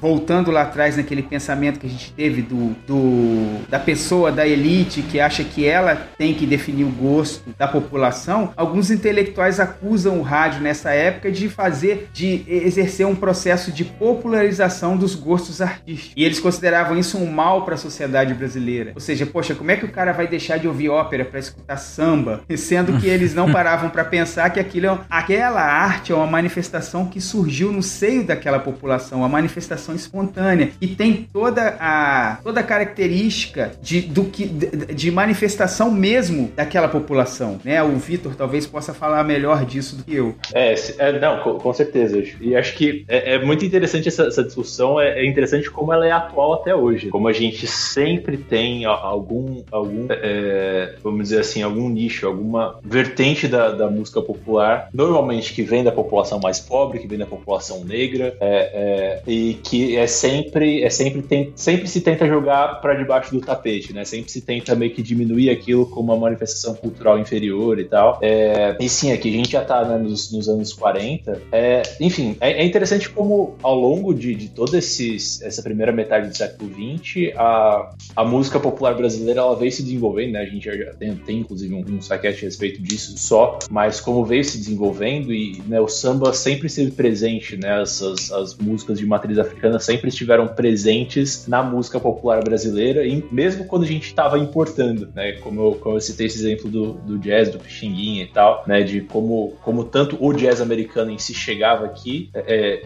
na sua forma pura, digamos assim, como também como uma influência cultural na, na música do Pixinguinha, que foi um grande funcionário das rádios, né? Ele trabalhou como, como arranjador, trabalhou como maestro, né? Nessa, justamente nessa época em que é, se fazia rádio 100% ao vivo, sem, sem se, se é, é, confiar na, tanto nas, nas gravações, né? Então essa, essa música sempre esteve presente aí, né? Mas é, é, é isso. Se, também houve, houve esse, esse discurso, esse, esse, digamos assim, esse embate cultural, né? Entre o que é cultura, o que é de fato cultura elevada que deve ser, ser transmitida para o povo e o que é, que é algo, digamos assim, de qualidade inferior, né? Então, enfim, isso é, na verdade, é, é um. É, a gente pode dizer que essa, essa é uma discussão que ela é uma pequena metonímia da, da, da história do Brasil, digamos assim. Sim.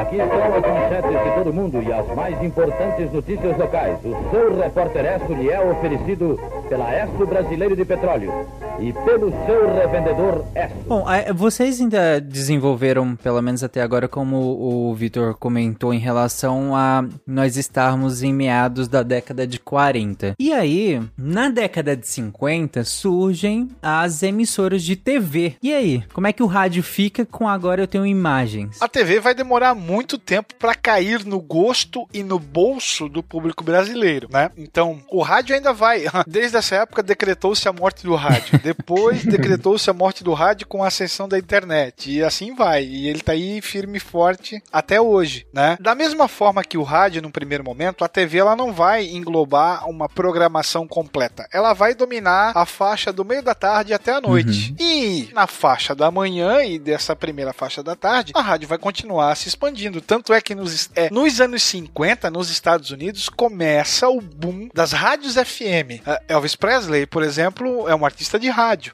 Uh, Beatles começam na rádio, depois ganham a TV. É, coisa que só vai acontecer aqui no Brasil. A FM vai estourar começo, finalzinho dos anos 70, começo dos anos 80. É, e, e, vale lembrar também só um, um, pequeno comentário que o surgimento da TV não, não é igual ao domínio da TV, né? Então é isso, a gente está falando aí do, do, surgimento da TV no, no cenário brasileiro, iníciozinho dos anos 50. A minha mãe, por exemplo, ela nasceu no final, no final da década de 50, acho que ela de 57. É, e todas as histórias que ela sempre me contou a, a vida toda, né, so, sobre, ah, é porque tinha tal programa, ah, é porque tinha tal artista, ah, é porque tinha não sei o que, ah, porque minha. É, é, sempre relacionado ao rádio, né? Então, enfim, uma pessoa que, uma pessoa que cresceu nos anos 60 e 70 e ainda assim o grande referencial cultural da, da infância da adolescência dela era o rádio, não a televisão. Talvez a, a TV pudesse fazer sentido em São Paulo, sede da TV Tupi, quem sabe? No Rio de Janeiro, no máximo. No restante do país, a realidade era radiofônica. E mesmo assim, Will, é, tem, esse recorte geográfico e tem um, tem um recorte socioeconômico também, né? Porque é isso. Acho que uma, uma, TV, uma TV em 1950 era mais ou menos como se fosse um iPhone 13 hoje em dia, né? Não é, não é todo mundo que tem acesso. E não era de qualquer lugar que você conseguia sintonizar o sinal, né? O fato da TV surgir é uma outra mídia com uma outra linguagem, só que dentro desse contexto que já foi colocado, né? Que a população não tem acesso, condições financeiras de, de, de comprar é, mas também muitas vezes não consegue é, colocar, né, não transmite, não, não chega o, o sinal, de, não chega na, na, naquelas regiões. Então você vai ter é, as duas mídias, na verdade, as demais também, né? As revistas também são uma forma de comunicar, mas que tem linguagens diferentes e vão ter também públicos um pouco diferentes. Ainda hoje isso acontece, né? Então você tem a internet, mas o grande difusor de informações para a massa ainda é a televisão, não é a internet, né? Então eles vão só se complementando ou atingindo perfis diferentes. Isso é legal porque quando uh, a gente citou aqui em relação a. Eu perguntei para vocês que tá, é a década de 50, a gente tem as primeiras emissoras de TV e como é que o rádio fica nisso. Porque eu acho que é natural que quando essas pessoas da década de 50 ainda não tinham experienciado o, o, a TV no seu potencial, pensar que, ok, até aqui nós tivemos áudio e a partir daqui nós temos imagem e áudio. Por que vou continuar com áudio se eu tenho imagem e áudio agora? Só que como a Lívia colocou, é outra mídia, é outra linguagem, é outro público, né? E aconteceu a mesma coisa com a internet, né? Quando a gente pensa a internet em relação à própria TV, é, e aí tudo que, que, que a gente pode acessar em relação à internet é comparado com a TV, né? Tanto séries é, no mundo pós-internet, quanto, por exemplo, séries no mundo que ainda só tinha TV. É outro tipo de mídia, é outro tipo de linguagem, outro tipo de público. Por isso que é, não faz tanto sentido. Uma não matou a outra nesse sentido, né? E assim também, né? É, enquanto a TV surge e como todo produto de vanguarda, ele é extremamente caro nos anos 50, o rádio já vem passando por transformações e agora ele se torna cada vez mais barato. A gente tem o transistor chegando ali nos anos 50, o que vai fazer com que o produto acabe se tornando cada vez mais popular. Então, deixa de ser aquele sonho de consumo, o que era uma TV no início, para ser algo trivial da vida das pessoas. E um, um aspecto que a gente pode considerar também com relação ao rádio é que ele não pede, ele não cobra 100% da sua atenção, né? Você pode realizar uma tarefa repetitiva, trabalhar numa oficina, trabalhar num comércio, escutando o rádio. Enquanto assistindo televisão, isso é impossível. Ou você presta atenção na TV, ou você presta atenção no que você está fazendo. É possível até dirigir ouvindo rádio. Esse, esse é o ancestral do lavar a louça ouvindo podcast, né?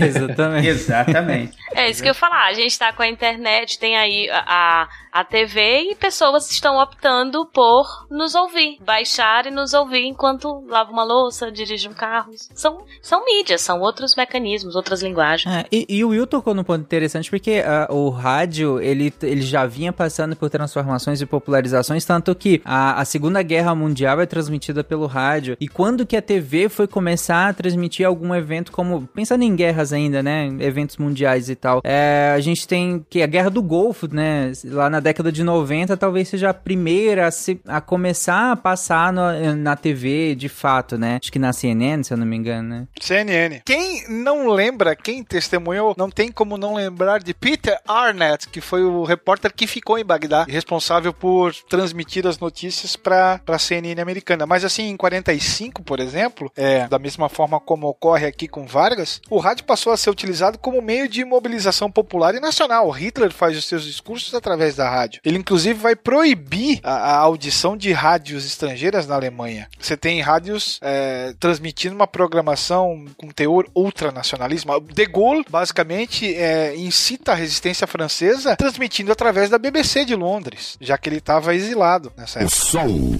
da máquina. Sucesso excelso.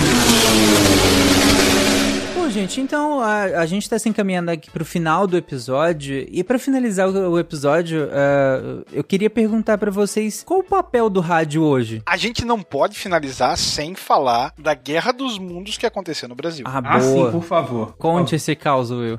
30 de outubro de 38, Orson Welles faz o seu, o seu show, né? Aqui foi em 30 de outubro de 71, em São Luís do Maranhão, quando, numa programação especial pelo aniversário trabalho da radiodifusora. Não mais do que cinco pessoas adaptam o texto da Guerra dos Mundos. Na verdade, eles leem um relato numa revista sobre como é que o, o Wells fez e eles adaptam é, o texto quase todo para São Luís do Maranhão. E aí era um sábado de manhã, você tinha o principal programa, é, o, o programa mais ouvido, que era um hit parade da época, era Difusora Hit Parade o nome. E ele ia das sete e meia até meio-dia e meia, dividido em dois blocos. Então ele tinha o Paradão de Sucessos Nacional e o Paradão Internacional. E aí tocava Gal Costa, Fevers, Poanca e assim vai. 9 horas e 8 minutos em São Luís.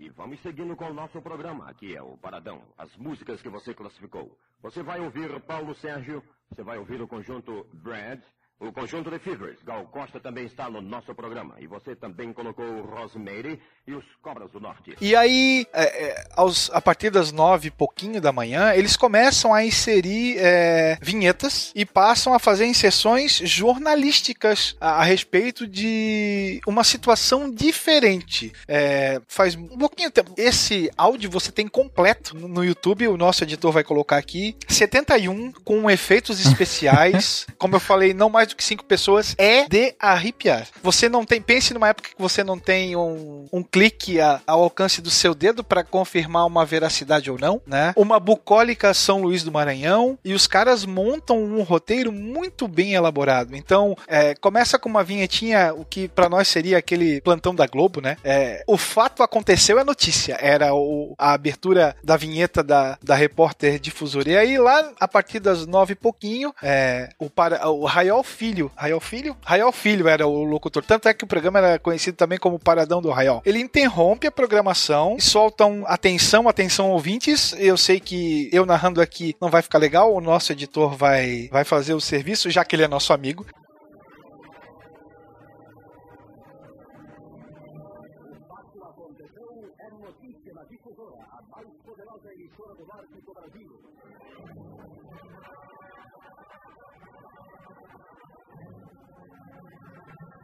atenção, atenção, ouvintes, interrompemos nosso programa para divulgar essa notícia em caráter extraordinário.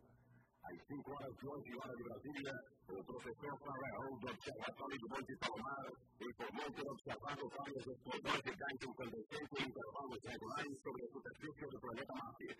A análise do espectro indicou que o gás questão é hidrogênio e que suas partículas se deslocam rumo à Terra em velocidade fantástica. O fenômeno foi confirmado pelo professor Mário Tortellini do Observatório Nacional do Rio de Janeiro, que descreveu com as seguintes palavras.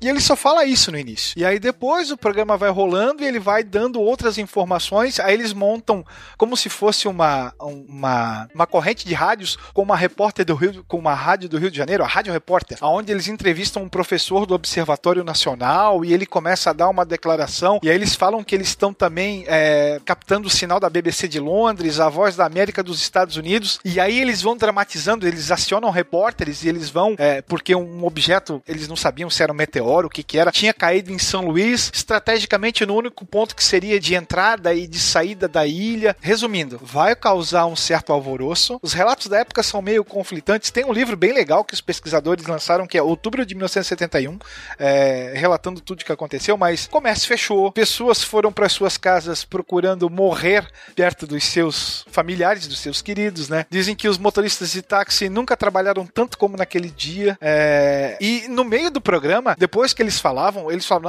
não, é, é baseado na obra de Orson Welles, mas era tudo muito sério. Você não conseguia diferenciar o que era e o que não era. Conta-se, inclusive, que é, corpo de bombeiros foi acionado, é, pessoas acenderam velas, você tem pregadores falando sobre o evangelho na rua, políticos e pessoas importantes acabaram confe- é, confessando traições amorosas, pedindo perdão de joelhos às esposas, porque a ideia que se tinha era o fim do mundo está próximo. Caramba. E aí no final disso tudo, no final disso tudo eles falam que foi uma dramatização, uma ficção, em razão do, da, do aniversário da, da emissora. É, resumindo, o exército bate na rádio e fecha ela por três dias por causa disso, na A sequência. cidade pegando fogo, né? Então, gente, era uma dramatização. Era uma brincadeira. Mas assim, é, vocês precisam ouvir. A dramatização é sensacional. O repórter que vai até o aeroporto e aí eles montam é, uma chamada das torres de controle do avião que não consegue pousar, as interferências aí ele fala, ó, oh, esse, esses ruídos são interferências que a gente ainda não consegue localizar, mas o objeto tem seguramente mais de 30 metros, aí eles colocam pretensos professores para falar sobre o, o que estava acontecendo, é muito legal. Cara, uma fake news completa, assim, um hoax total. Completo. Outubro de 1971 é o livro, foi lançado pela Universidade Federal do Maranhão. Link no post aí, o programa completinho também tá no post, eu coloquei a, a versão original do Orson Welles, só que o Orson Welles ele vai do início ao fim, né? Aqui no, na Rádio Difusora, eles foram dando pequenas esquetes ao longo da, da programação, só que aí a coisa vai se tornando mais séria. Tanto é que eles deslocam é, dois repórteres e depois eles não conseguem mais contato, e aí o programa passa a executar de uma hora para outra música clássica. E na época era praxe você executar música clássica quando pessoas importantes morriam. Então você dava a entender que os repórteres que tinham sido vítimas do negócio. Um negócio muito bem montado. Caraca, eu não consigo imaginar as pessoas lá. Sério, Eu ia sair caos. correndo pela rua gritando. E aí é, a, a, rádio acabou recebendo inúmeras ligações, tinha gente batendo na porta, querendo saber o que era, o que não era, até que tudo fosse explicado, né? E eles terminam a, a, a pelo menos a dramatização e a frase é cortada no meio. é aí tu não sabe se a rádio foi atacada. ah, não, cara, que sacanagem. Que Meu Deus. Cara, isso na década de 70 no Maranhão, cara. 71, São Meu Luís, é. Deus. Eu nunca tinha ouvido falar disso. E aí os caras falam, cara, aqui, porque a gente. A, o secretário das Nações Unidas já deu um pronunciamento em relação a isso. É, o Papa pediu para que Papa. todos orassem. testemunhas oculares do que estavam acontecendo. É bem interessante. Caramba, não, a gente vai deixar o link aí. Vamos pedir pro editor colocar uns trechinhos também aí. Tem, tem. O início é bem legal. E aí tem as várias intervenções que eles fazem, né? Nossa, cara, que sacanagem. Putz. Bom, gente, alguém quer comentar mais alguma coisa? Cuidado com os marcianos. É Queria só que você, querido ouvinte, não desliga daí. E se você quer mais um tema, vai lá no Instagram do Tarek Fernandes. Deixa Que lá os isso, temas gente, pra não. nossa playlist. Fernandes Tarek no, no Instagram. Faz isso não, gente. Eu nem respondo as pessoas lá.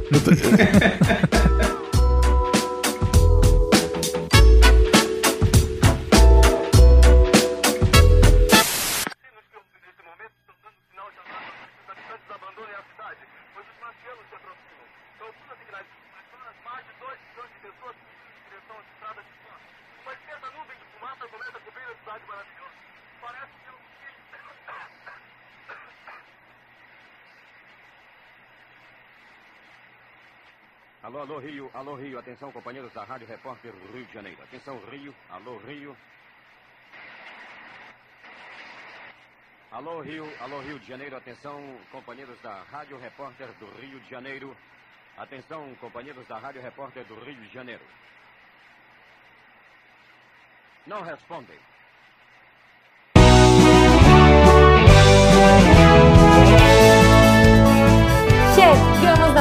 Recadinhos do SciCast.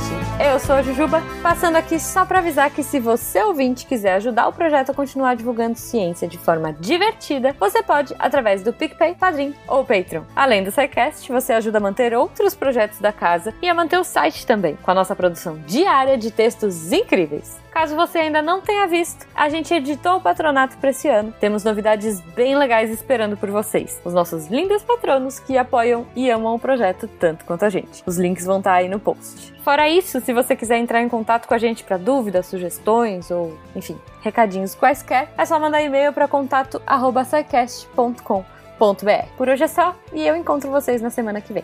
Tchau.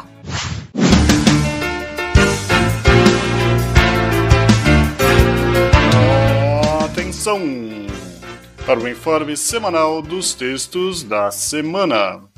E a nossa semana começa com Lênin Machado, publicando na segunda-feira Os Mitos da Alimentação, a linhaça e o ômega 3. Você já deve ter ouvido falar, é, alguém da família, propaganda TV, é, site na internet, dos benefícios do ômega 3, né? Quer saber o quanto disso é verdade? Entra lá no portal e confere o texto do Lenin. Quarta, a Bruna Stievano vai comentar sobre a série de livros do Marcel Proust no texto Em Busca do Tempo Perdido. É possível reencontrá-lo? Parte 1. Ela traz umas reflexões bem interessantes sobre o tempo, as memórias. Passa lá para conhecer um pouco pouco desse clássico e bora aguardar comigo a parte 2. E na sexta, fechando a semana, o Thiago Proti Spinato vai entrar em um termo polêmico. Uma sociedade tolerante deve tolerar a intolerância? E aí, será que deve? Será que não? Olha lá o que o Thiago trouxe. Se quiser, entra no debate, troca uma ideia com ele lá nos comentários. Esses textos e mais, muito, muito mais, você encontra em www.deviante.com.br. E você também pode se tornar um redator deviante. Manda um e-mail para contato@saicast.com.br. Eu sou André Trapani, tolerando o tempo perdido com propagandas de ômega 3 e apagando a luz da Torre Deviante. Se a ciência não for divertida, tem alguma coisa errada. Tem que ser divertida. A coisa mais divertida que tem é a ciência.